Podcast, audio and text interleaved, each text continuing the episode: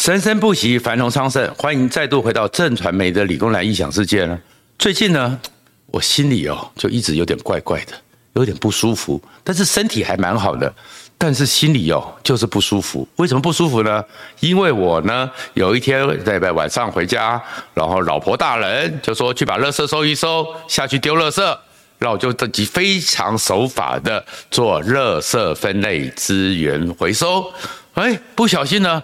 我看到了四个装蛋的外那个包装盒，因为以前就是买回来就放进去了，就每天吃嘛。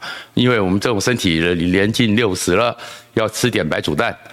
我一看，竟然是叉联超商超市里面是叉菌的蛋，哇！我们大家都知道了嘛，先前的时候那些过期的巴西进口蛋，有一家超商，然后有一家厂商冻蛋商，一看啊。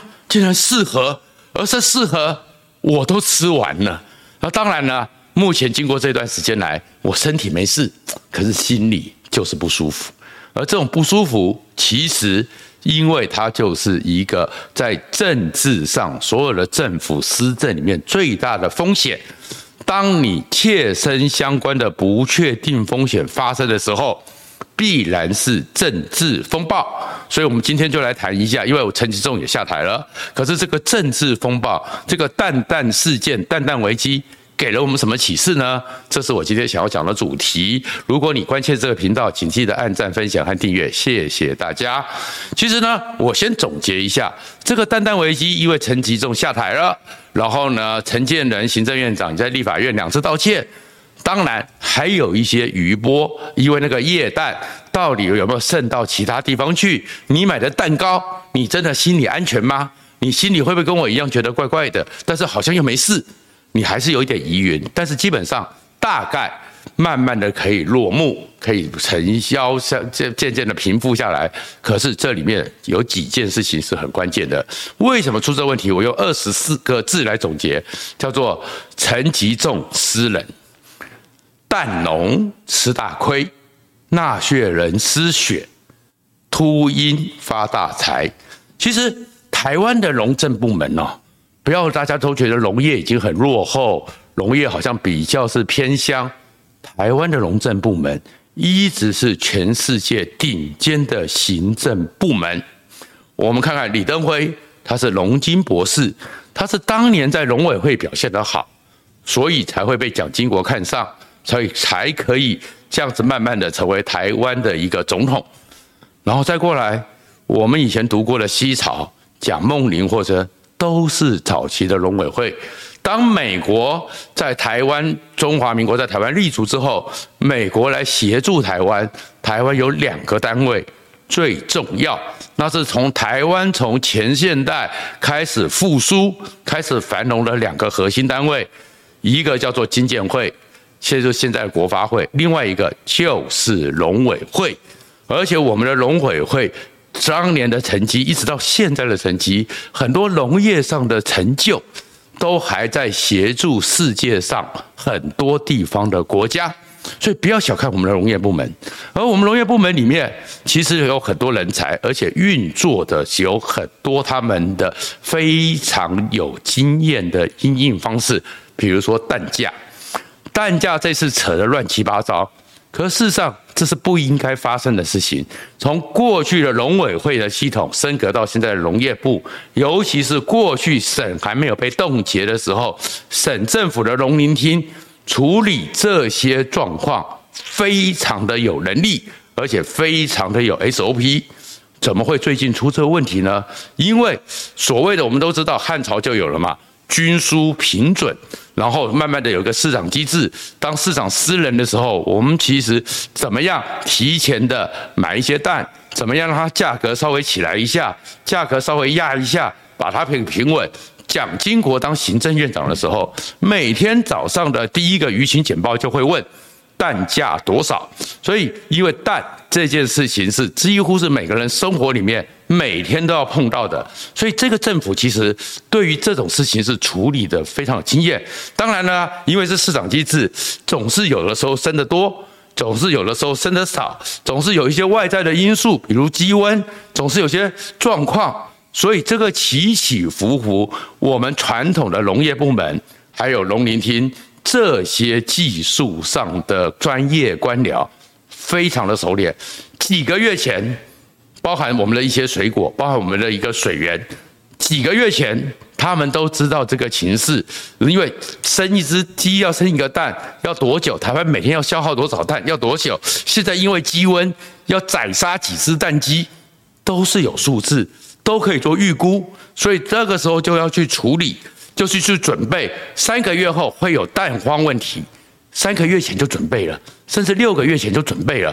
所以当然还是有些起起伏伏，可是这种起起伏伏，如果当你供给少，当然价格就高一点，价格高一点，我们的蛋农其实就会因为这样子多赚到一些钱。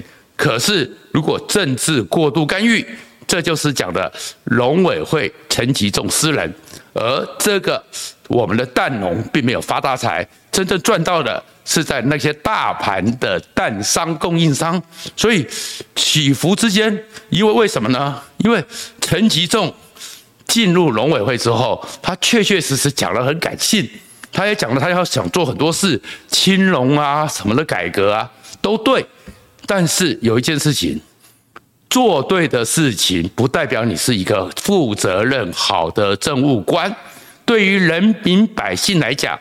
把事情做到对，我们是要看那个做到对的结果，不不要跟我讲一大堆。我的理念是这样子，我想要做这个事情，这些人都不对吗？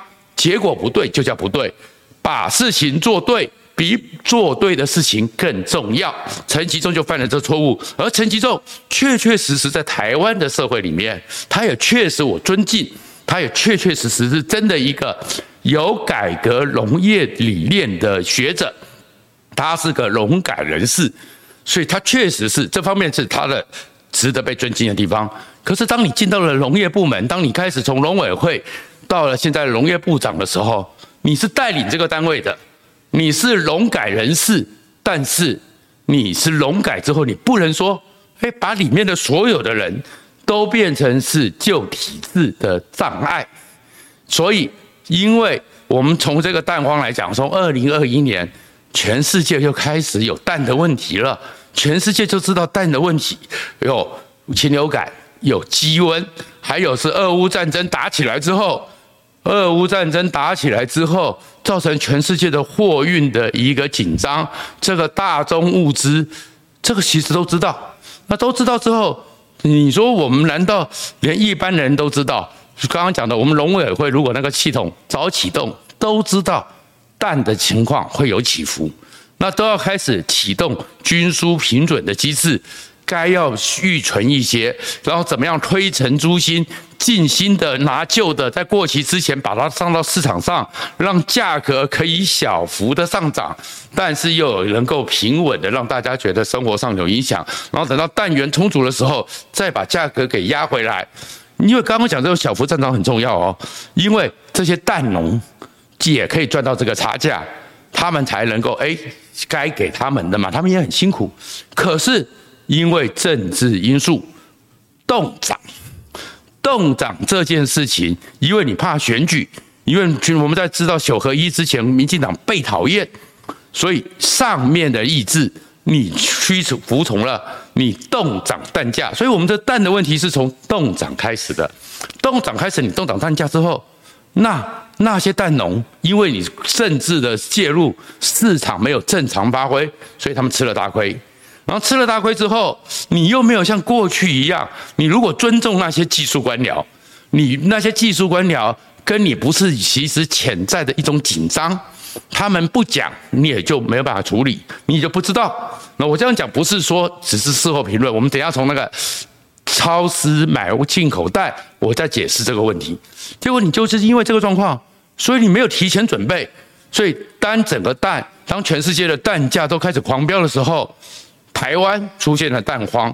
可是出现蛋荒是必然，但是真的少到这么多吗？我们记得从泰国的进口蛋一进来之后，你就算看到整个传统市场里面一篓一篓的囤鸡蛋出来，你就知道一定有囤蛋嘛。这囤蛋是谁在囤？不是那些鸡农，是那个大盘商。然后好了，那现在就回来了。那这些大盘商在那个整个蛋社会上，这个他们当然囤啊。我进来的时候，我卖出去的时候，那时候一盒六七十元，现在一盒一百多元，我不囤干什么？但是他们人囤，但是农委会进来在那个时候没有处理，这就叫做农委会那个时候私人，而这个私人走出了最后又第一步，你因为给人家看透了。你对大蛋仓根本没有能力，才会走到现在这个第二波的进口蛋的危机，到底是怎么回事呢？我们休息一下。